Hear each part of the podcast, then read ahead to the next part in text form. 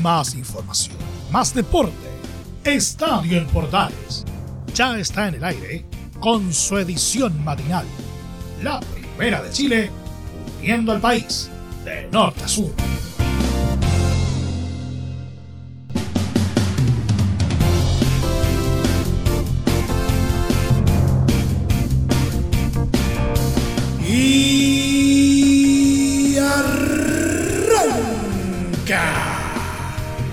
Señoras y señores, ¿cómo les va? Muy buenos días. Bienvenidos una vez más, bienvenidos al show.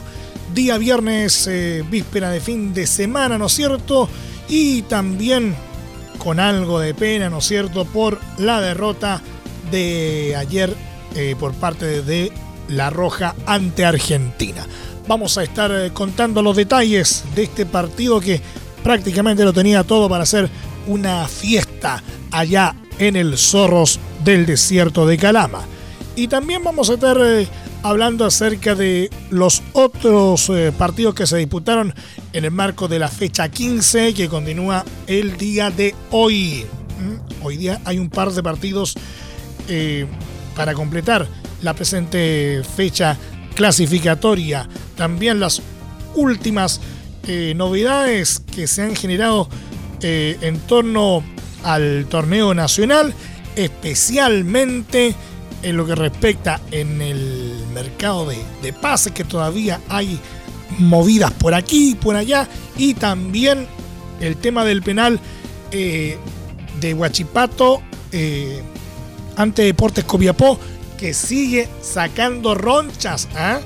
Eh, habló el presidente de los árbitros, Javier eh, Castrilli. ¿Mm? Vamos a estar de qué se trata. Y por supuesto nuestro querido polideportivo, todo esto y más en 30 minutos. Abróchense los cinturones porque comenzamos. Aquí arranca una nueva entrega de Estadio Portales.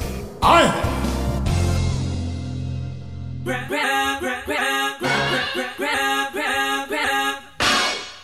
Desde el máster central de la Primera de Chile, uniendo al país de norte a sur, les saluda Milo Freixas, como siempre, un placer acompañarles en este horario.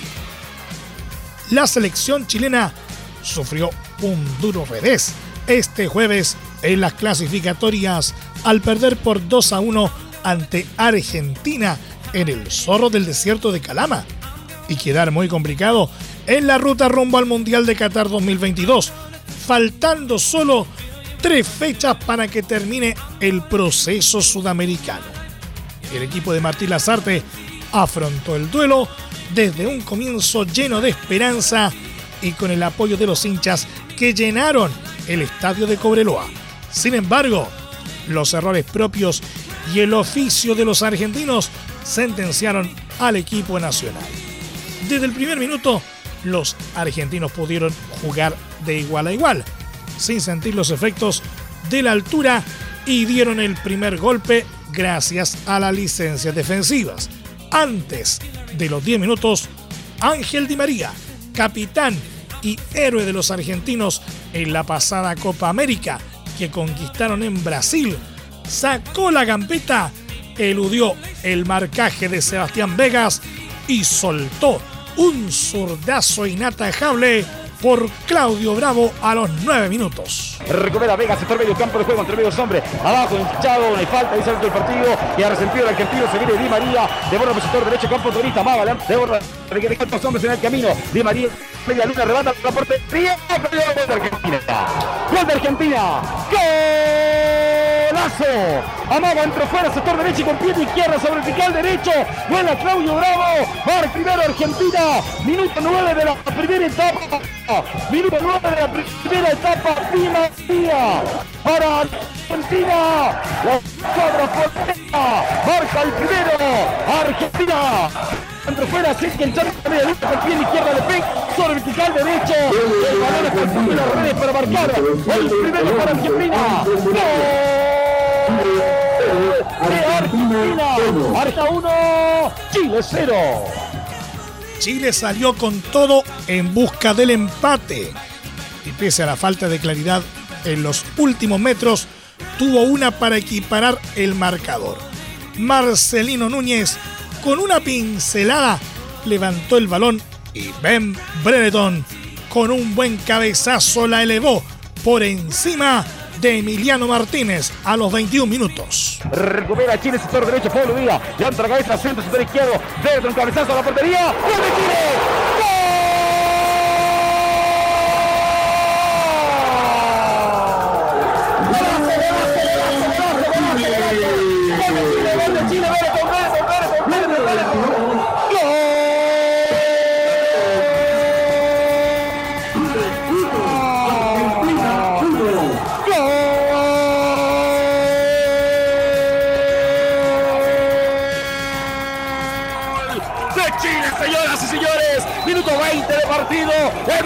El inglés chileno. Ben con un centro especial de Pablo Díaz por el sector derecho. Cabezazo de chica de Ben Le cambia el sector al Diego Martínez y empata Chile, minuto 20. ¡Gol! de Chile. Chile 1. Ben empata para Chile. Chile 1. Argentina 1. Parecía que todo volvía a la normalidad de Chile disponía de otra chance para lograr el milagro. Sin embargo, el infortunio apareció. Claudio Bravo inesperadamente presentó molestias e hizo el gesto del cambio. Ahí la banca cometió un terrible error, ya que Brian Cortés no estaba preparado y demoró mucho en ingresar. En ese tiempo, Argentina se percató que Bravo estaba lesionado Rodrigo de Paul sacó un derechazo lejano. El Capi no pudo atrapar y Lautaro Martínez capitalizó para anodar el 2 a 1 a los 34. Adelante Terreo y de Paul, pierna derecha, remata. El portero de la instancia, Lautaro, gol de Argentina. ¡Gol!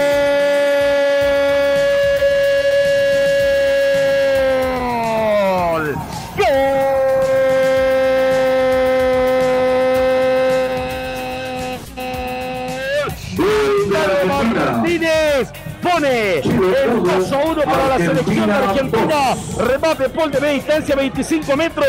La tapa incómodo Claudio Bravo cuando preparaban el cambio. Quedó picando cuando entraba sin problema Lautaro Martínez y le pega suave sin problema para marcar, para marcar el 2 a 1, minuto 33 de partido. Señoras y señores, Argentina 2, Chile, Chile 1. Bravo salió inmediatamente después del gol, pero el daño ya estaba hecho. En la segunda parte, Lazarte no encontró solución y erró en los cambios.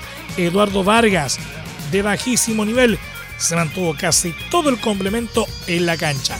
Marcelino, en cambio, fue uno de los que salió pese a no desentonar en la cancha. Charles Aranguis y Eric Pulgar evidenciaron la falta de ritmo que han tenido en sus clubes por culpa de las lesiones. Y Alexis Sánchez fue presa de su propia rabia, encarando a los argentinos, impotente por no poder dar vuelta el partido con su talento. Lazarte incluso dio entrada a Mauricio Isla, que no entrenó ningún día con el plantel y recién esta misma jornada terminó de cumplir su cuarentena tras dar positivo por COVID la semana pasada. El Guaso trató de ordenar la defensa, pero no fue factor en la ofensiva. La Roja no encontró respuesta y solo tuvo un par de acercamientos con los centros del siempre activo Joaquín Montesinos y los intentos de cabezazo de Brereton. De hecho, Big Ben estuvo cerca de lograr el empate, pero esta vez Dibu Martínez contuvo el disparo. La Roja con el resultado mantuvo sus 16 puntos y está en séptimo lugar, por lo que depende de los partidos de este viernes entre Colombia y Perú, que están igualados con 17 positivos, y el Bolivia ante Venezuela con las fichas puestas por la Vinotinto. El próximo rival, justamente, será Bolivia, que tiene 15 puntos y puede pasar a la roja si llega a ganar este viernes en Marinas. El duelo con los altiplánicos será el martes 1 de febrero a las 17 horas. Para ese partido Sebastián Vegas y Guillermo Maripán serán bajas, ya que quedaron suspendidos por tarjetas amarillas.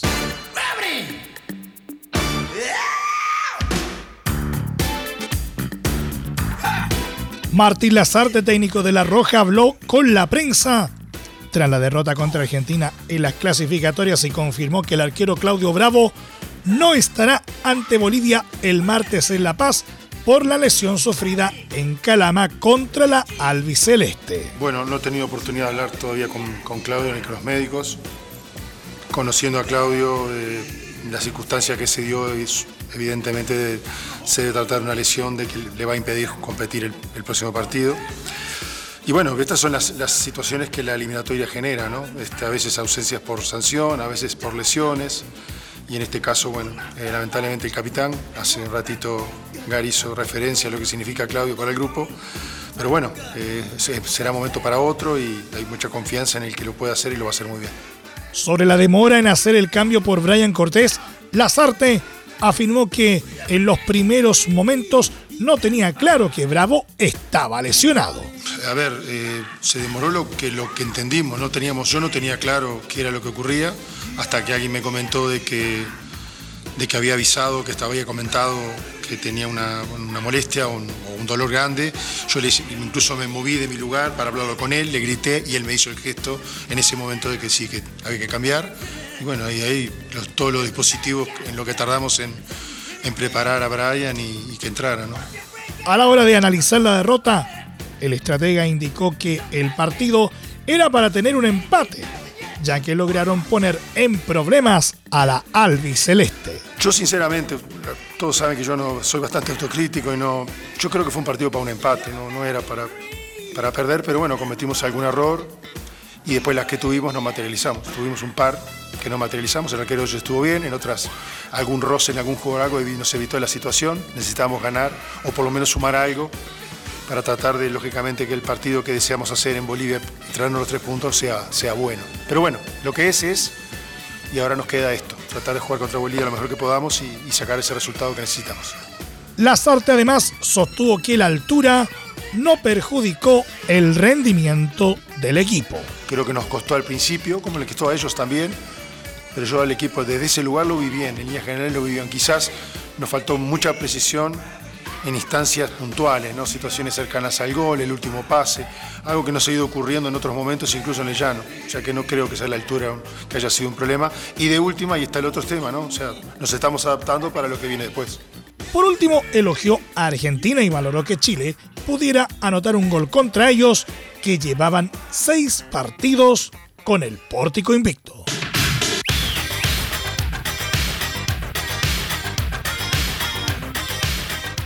Uruguay superó a Paraguay por 1-0 en el Estadio General Pablo Rojas de Asunción en el debut de su técnico Diego Alonso y encarriló su camino a Qatar 2022, resultado que poco le ayuda a Chile en un duelo válido por la fecha 15 de las clasificatorias sudamericanas.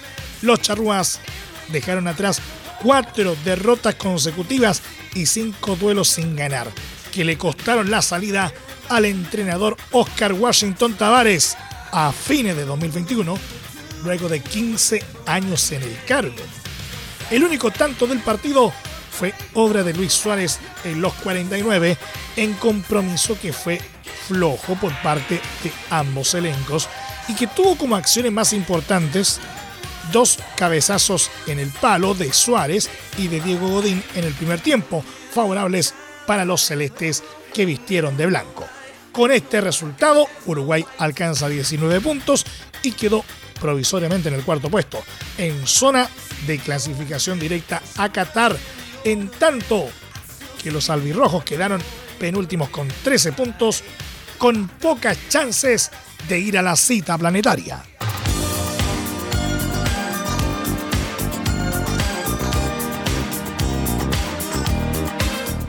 Partido de locos entre Ecuador y Brasil por la fecha 15 de las clasificatorias. Fue 1 a 1 en Quito. Hubo dos penales anulados al local y una expulsión por lado. Con el arquero Allison se vivió algo insólito. Le mostraron la tarjeta roja en dos ocasiones pero siguió jugando debido a los cambios de opinión del árbitro. El arranque fue muy intenso. Ecuador dilapidó una inmejorable ocasión y a los 5 minutos el Scratch abrió la cuenta. Tras un córner, la defensa de la tricolor no pudo rechazar.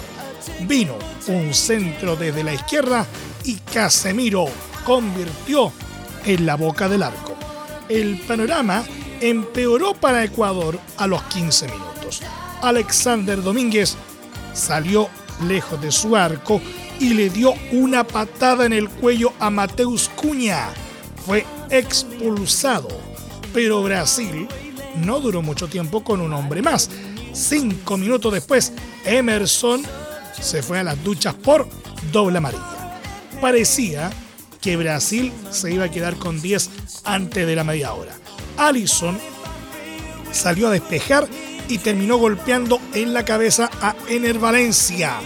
El árbitro colombiano Vilmar Roldán le sacó la roja, pero su decisión cambió al chequear la jugada en el bar. Solo fue amarilla. Ecuador presionaba alto e imponía su ritmo, pero le dejaba espacios a Brasil. El duelo se hizo de ida y vuelta en el inicio del segundo tiempo. Le anularon un gol a Ecuador. Casemiro falló una tremenda ocasión y luego el dueño de casa nuevamente tuvo el empate.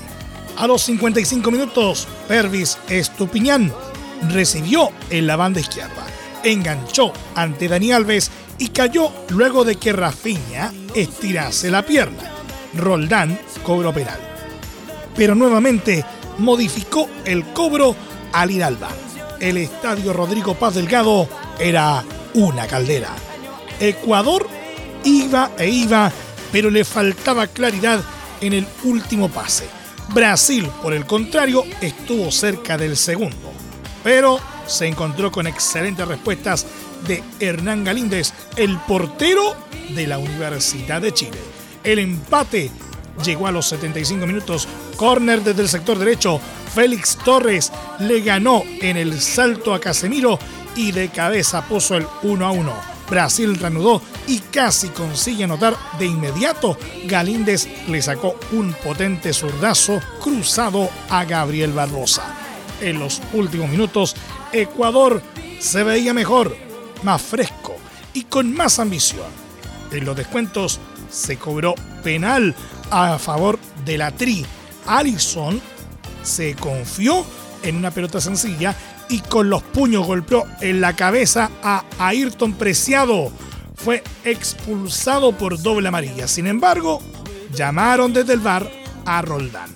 Tras revisar, el juez estimó que no había penal y obviamente anuló la roja a Allison. Polémica decisión. Con este empate, Ecuador sigue en el tercer lugar con 24 puntos. Brasil, en cambio, es líder con 36 unidades y desde hace rato está clasificado a Qatar 2022. Entre Marco Grande y Marco Chico, media vuelta y vuelta completa. Escuchas Estadio en Portales en la Primera de Chile, uniendo al país de norte a sur.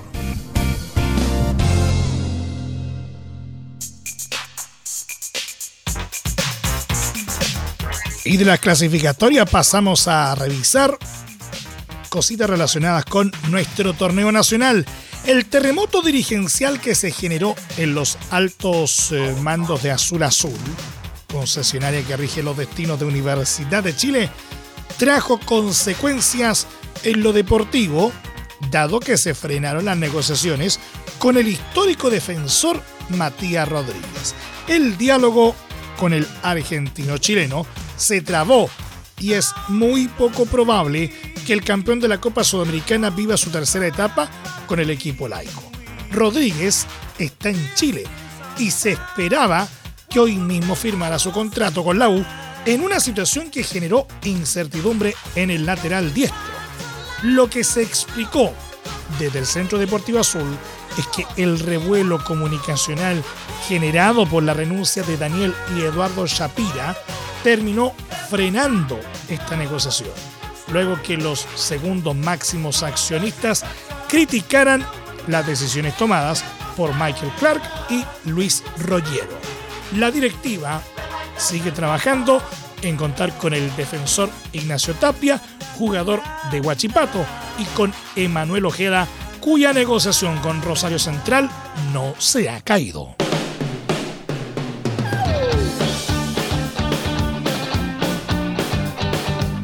Osvaldo González, ex defensa y referente de Universidad de Chile, se convirtió este martes en el segundo refuerzo de Huachipato para la temporada 2022. Rocky, zaguero central de 37 años e histórico campeón de la Copa Sudamericana en 2011, llegó como agente libre al cuadro acerero, tras no ser renovado en el equipo azul al final de 2021.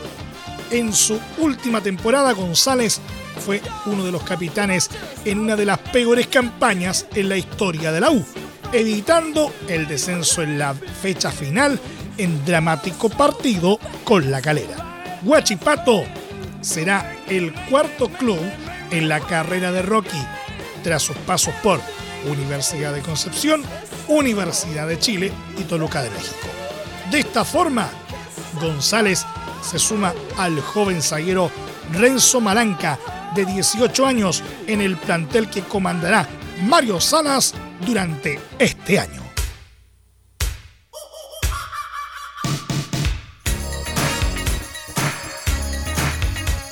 Polémico fue el duelo de vuelta de la llave de promoción entre Huachipato y Copiapó. Los acereros ganaron, recordemos, el partido 1-0 con un dudoso penal.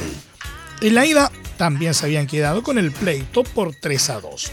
Los dardos, una vez terminado el encuentro, fueron contra el juez del lance, Francisco Gilabert, quien cobró la pena máxima en dos oportunidades. La primera la contuvo el golero Richard Layton, pero la segunda la cambió por gol Chris Martínez.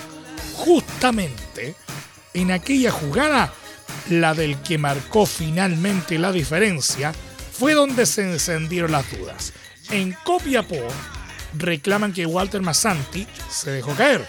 Los dardos no vinieron solo de los jugadores, sino de muchos ámbitos del balompié criollo.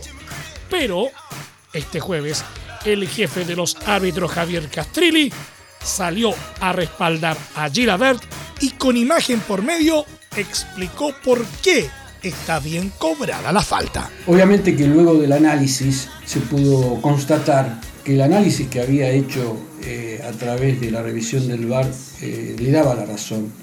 Eh, obviamente que cuando uno detiene las imágenes, detiene al cuadro detenido y puede observar y sacar las fotografías, puede observar el corrimiento de, la camiseta en el momento que es, se produce la sujeción, y que esa sujeción generó un impacto en el jugador y que a su vez en la parte inferior también se puede inferir que hubo un rozamiento de la parte media de la pierna sobre el pie izquierdo del delantero que también lo hizo eh, perder su posición vertical y, que a simple vista daba la impresión de que el jugador efectivamente había jugado el balón limpiamente cuando Luego las imágenes que acabamos de producir eh, demuestran que lamentablemente había existido una infracción que sí pudo percibir el árbitro y que sancionó como corresponde con el tiro penal.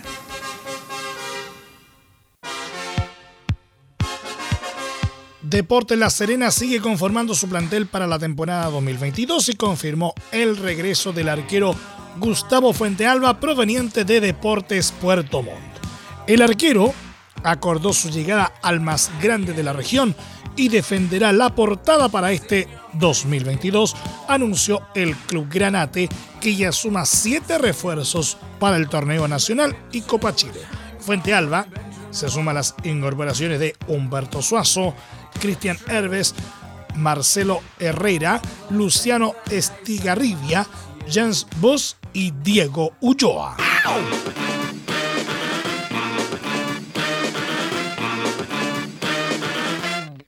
Unión La Calera anunció este miércoles la renovación del defensor argentino Santiago García para la temporada 2022.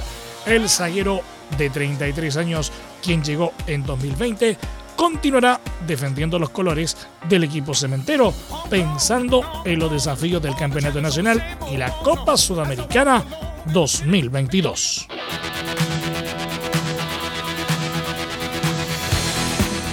Y en nuestro querido polideportivo, el tenista chileno Gonzalo Lama, 301 de la ATP, dijo adiós al Challenger de Santa Cruz de la Sierra luego de caer el miércoles ante el argentino Pedro Cachín, número 246.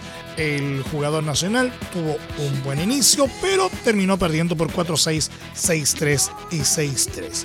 De igual manera, Lama sumó puntos que le permitirán aparecer el próximo lunes en el puesto 270 del escalafón mundial.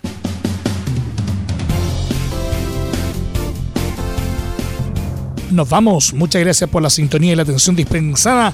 Hasta aquí nomás llegamos con la presente entrega de Estadio en Portales en su edición AM, como siempre, a través de las ondas de la Primera de Chile, uniendo al país de norte a sur. Les acompañó Milo Freixas. Muchas gracias a quienes nos sintonizaron a través de las distintas plataformas de Portales Digital, a través de los medios unidos en todo el país y por supuesto también a través de la Deportiva de Chile, radiosport.cl. Continúen en sintonía de Portales Digital porque ya está aquí Leo Mora y la mañana al estilo de un clásico. Portaleando la mañana a continuación. Más información luego a las 13.30 horas en la edición central de Estadio en Portales, hoy junto a Velus Bravo y todo el equipo que trepa y trepa. Hoy con los tradicionales viernes musicales, no se lo pueden perder. Les recordamos que a partir de este momento este programa se encuentra disponible en nuestra plataforma de podcast en Spotify, en los mejores eh, proveedores de podcasting y desde luego en www.radioportales.cl. Que tengan todos un muy buen día y desde ya que tengan un excelente fin de semana. Y recuerden, la pandemia aún no ha pasado. Así que ahora más que nunca, si puedes, quédate en casa. Más información, más deporte. Esto fue Estadio en Portales, con su edición matinal. La primera de Chile, uniendo al país de norte a sur.